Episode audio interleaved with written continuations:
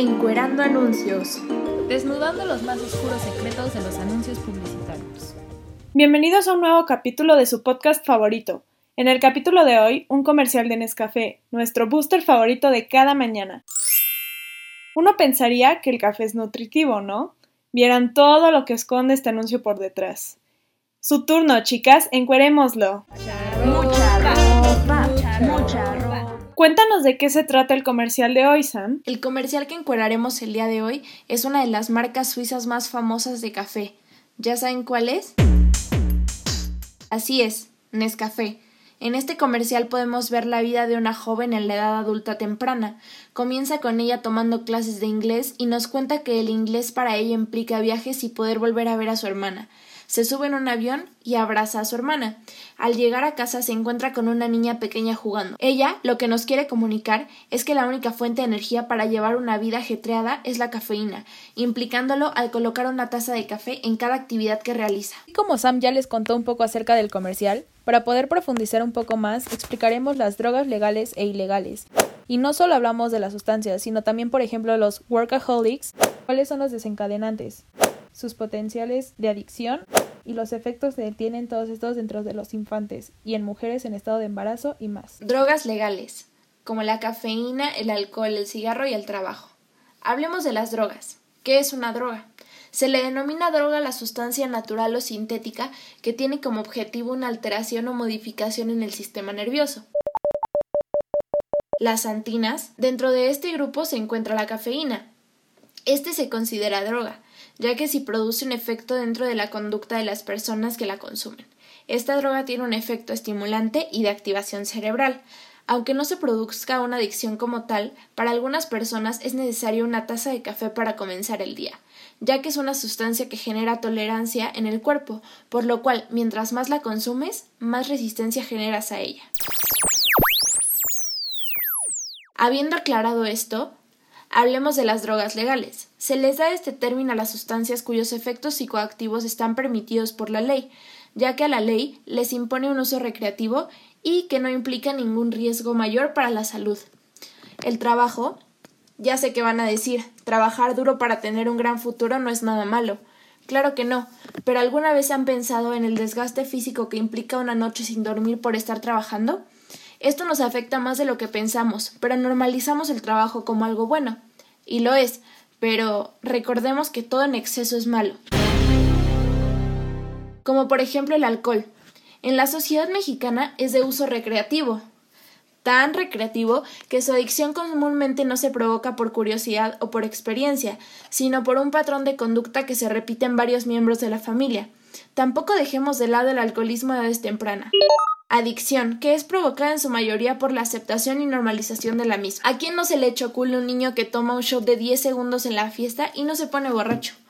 Pues justo este aplauso y aprobación es el que provoca estas actitudes. La nicotina es de las drogas más antiguas y consumidas a nivel mundial. Esta sustancia genera una dependencia y en caso de su ausencia un síndrome de abstinencia, ya que si para personas que llevan mucho tiempo fumando produce un efecto relajante, ya que se bloquea este neurotransmisor, para los nuevos fumadores, en este caso personas no experimentadas, produce un efecto psicoestimulante que provoca la adicción, cayendo en enfermedades respiratorias como el cáncer y el EPOC. Eso está muy interesante, Sam, pero creo que eso de las drogas ilegales, yo también he caído en una de esas. Y estoy segura de que como yo, muchos también han caído y ni cuenta se han dado. ¿No me creen? Hagamos una pequeña dinámica. ¿Cuántas veces has dicho alguna de estas cosas? Hoy solo quiero comer helado porque me rompieron el corazón. Estoy tan feliz que me podría comer una hamburguesa extra grande. Aléjame esas papas porque comeré más por ansiedad.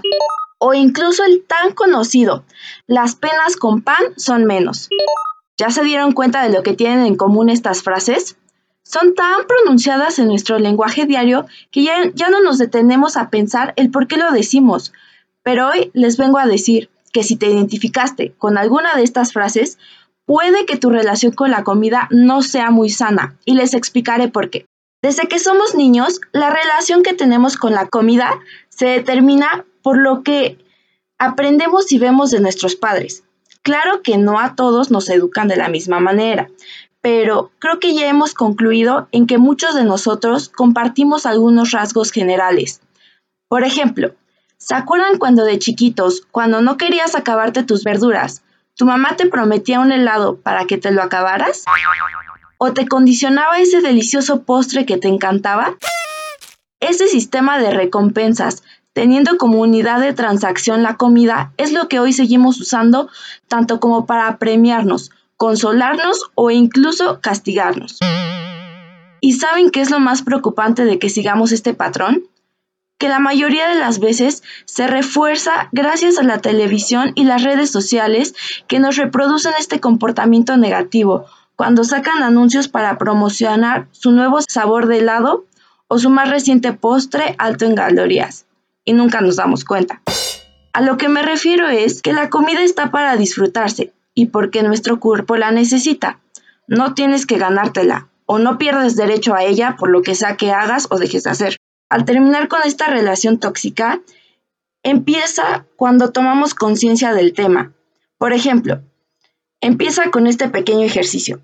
Cuando te encuentres diciendo las frases que les comentaba al inicio, enfócate e identifica el sentimiento que estás experimentando y piensa cómo sentirlo, vivirlo y resolverlo, sin usar la comida como medio. Finalmente, les comparto un dato para que reflexionen. Según un estudio realizado a estudiantes de diferentes edades, los hombres comen en exceso cuando experimentan emociones positivas. En cambio, las mujeres lo hacen con las emociones negativas. ¿Verdad que te deja pensando? Eso fue muy interesante, Vero. Pero bueno, ahora hablemos de las drogas legales e ilegales. Creo que todos por lógica habríamos asumido que las drogas son ilegales no solo porque no estén bien vistas en nuestra sociedad, sino porque realmente tienen un efecto negativo directo en los humanos, no solo físico, sino también mental, como mencionaba Sam. ¿Pero realmente todas las drogas en serio son tan malas como las plasman? Lo veremos. Por lo que ya nos contó Sam sobre estas drogas legales y Vero de cuáles son estos causantes que nos orillan a veces a consumirlas, ya nos ha quedado bastante claro que existen muchos tipos de drogas. Algunas son ilegales, pero la realidad es que hay muchas que no lo son y piénsenlo, chance deberían de serlo. Ey, pero ¿quién soy yo para juzgar? Para los que no les ha quedado claro, profundicemos un poco más. Una droga, como decía Sam, es una sustancia que se mete en el organismo y provoca cambios en la mente o en las funciones del cuerpo, ya sea para bien o para mal. Las alteraciones que puede llegar a causar entre las físicas y las mentales también incluyen de comportamiento, alucinaciones, ajuste del umbral del dolor, ajustes del sistema del cuerpo desde cardíacas, equilibrio, hormonales, de temperatura y hasta muchas más. Hay miles de alteraciones que te pueden causar las drogas dependiendo del tipo de droga que sean. E igual, para los que aún no tienen claro por qué es que hay drogas legales e ilegales y cuáles son, deben saber de inicio cuáles son los tipos de drogas que existen. Pongamos dos clasificaciones. La primera podría ser por el efecto que ocasionan en el organismo están tres conocidas por la OMS, que son los alucinógenos, los depresores y los estimulantes. Los alucinógenos son aquellas drogas que te hacen alucinar. Los depresores son aquellas que te deprimen y los estimulantes aquellos que te vibran mucho y que te hacen que te exaltes demasiado. También existe otra clasificación muy conocida que es la que es por su origen, que pueden ser naturales, que viene literalmente de la naturaleza, las sintéticas, que son creadas a partir de elementos no naturales, y las industriales, que vienen a partir de químicos o de otros elementos sintéticos más elaborados. Existen muchas más clasificaciones, pero estas son las básicas. Se debe considerar que como tal no son excluyentes las clasificaciones. A lo que me refiero con esto es que una sola droga puede estar en varios tipos de clasificaciones, ya sea por, como dije, por su origen, por los efectos, por el estado físico de la droga, por si son legales o no, entre más. Debemos considerar también que hay ciertas drogas que son semilegales, que se utilizan como medicinas, como las que son para las que necesitas receta, por ejemplo.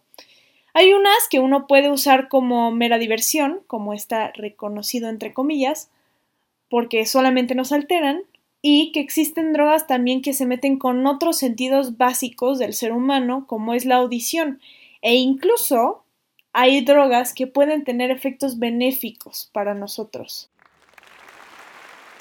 Pero bueno, después de haberles abierto un poco más el panorama y que reflexionaran en cuanto a los cientos de tipos de drogas que hay, pensemos, ¿por qué hay ciertas drogas que la gente como tal eligió que fueran legales cuando realmente chance no deberían de serlo? Hagamos un experimento. Muy bien. La siguiente dinámica consistirá en lo siguiente. Yo les voy a mencionar 15 diferentes tipos de droga, de todo tipo, desde lo que hoy consideramos como meras drogas hasta algunas más discretas y escondidas.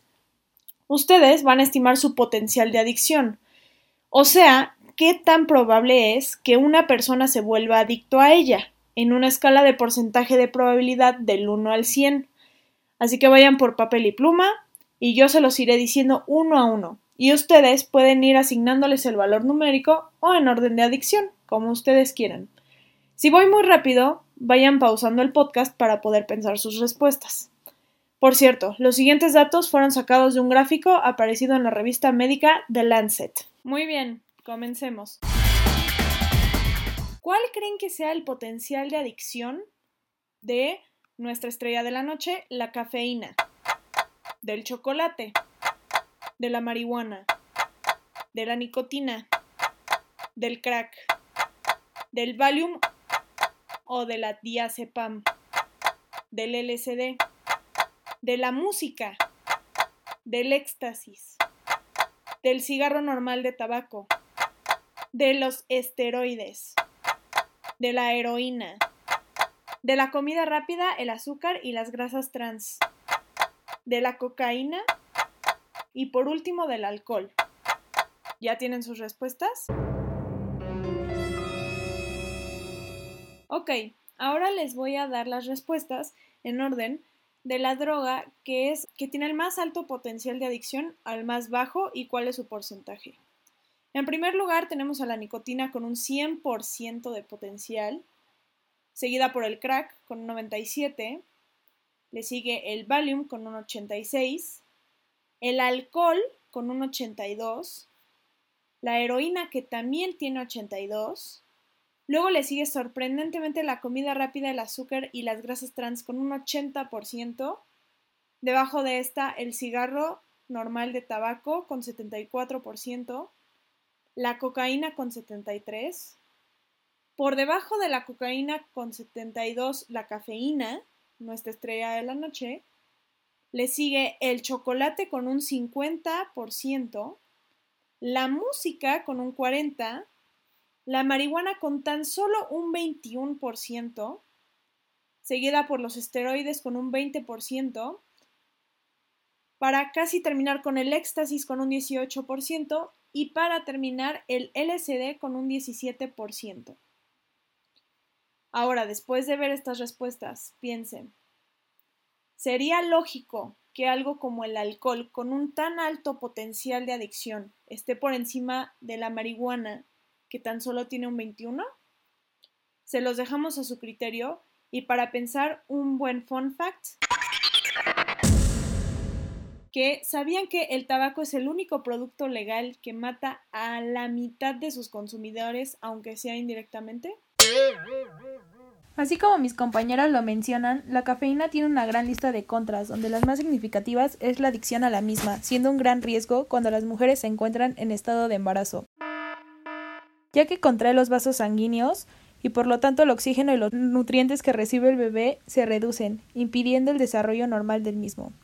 Por otro lado, la embarazada tampoco se libra de las consecuencias, ya que debido a sus cambios metabólicos, el organismo de la mujer embarazada retiene la cafeína durante más tiempo, y además provoca molestias estomacales al liberar el ácido del estómago.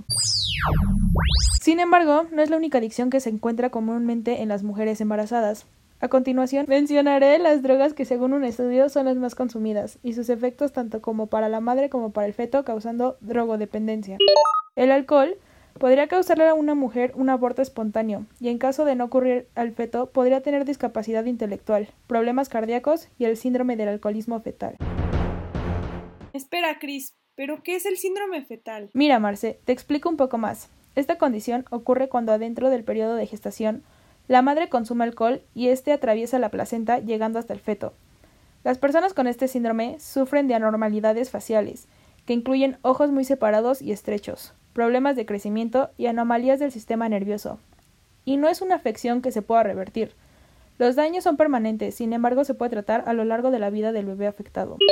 La cocaína a la madre podría causarle convulsiones, alucinaciones, edemas pulmonares, aborto instantáneo y desprendimiento prematuro de la placenta. Por otro lado, el feto podría presentar una baja puntuación de APGAR, ataque cerebral, deformación de órganos reproductivos y el síndrome de muerte infantil súbita. La marihuana le podría causar a la madre un parto prematuro. En cambio, al feto podría nacer teniendo temblores, ser más sensible e irritable, tener depresión, leucemia y distintos tipos de cáncer. Así como vemos, el consumo de drogas, alcohol y sustancias adictivas podrían causar una gran cantidad de daños para la madre, pero también para el bebé, por lo que hay que crear conciencia de que ya que la madre no tiene que preocuparse solo por sí misma, sino por el ser vivo que está creciendo dentro de ella. Y bueno amigos, este fue el episodio de la semana. Recuerden analizar todo lo que les rodea y nos vemos en el siguiente episodio. Encuerando anuncios. Desnudando los más oscuros secretos de los anuncios publicitarios.